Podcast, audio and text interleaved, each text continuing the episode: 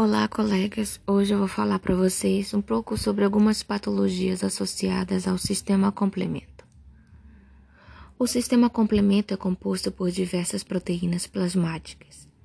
Ele é um importante mecanismo de defesa da imunidade inata e adquirida, que exerce funções homeostáticas e fisiológicas, dentre elas como a remoção de células apoptóticas táticas e complexos imunes.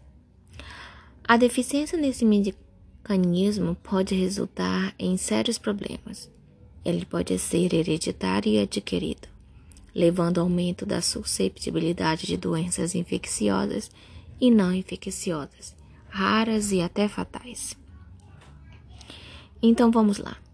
A associação do complemento a doenças foram observadas em situações de deficiência do sistema complemento e anormalidade na regulação e nas inflamações, dentre elas muitas causadas por mutação genética, aumento do consumo do complemento que levaram à ativação imprópria ou suscetível, podendo conduzir consequências lesivas e diversas doenças.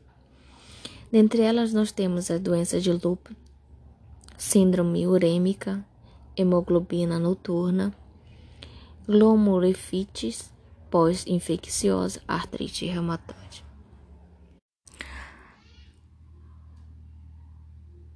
Há estudos que comprovam que a associação entre o complemento e as doenças estão causadas por anormalidade na regulação e nas inflamações.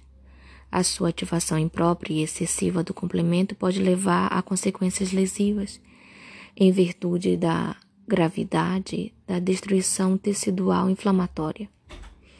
Evidências clínicas e experimentais ressaltam que o papel do complemento na patogênese de muitas doenças inflamatórias, que inclui não apenas doenças por imune complexo ou autoimune, como também falência de órgãos, consequência de sepsis, traumas múltiplos e queimaduras.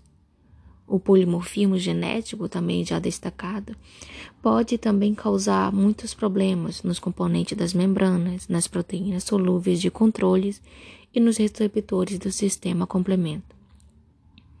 Estudos atualmente mostram que o polimorfismo dos componentes do sistema complemento também pode atuar variando proteínas no DNA e até a caracterização do genoma, e contribui também para patogênese de diferentes enfermidades.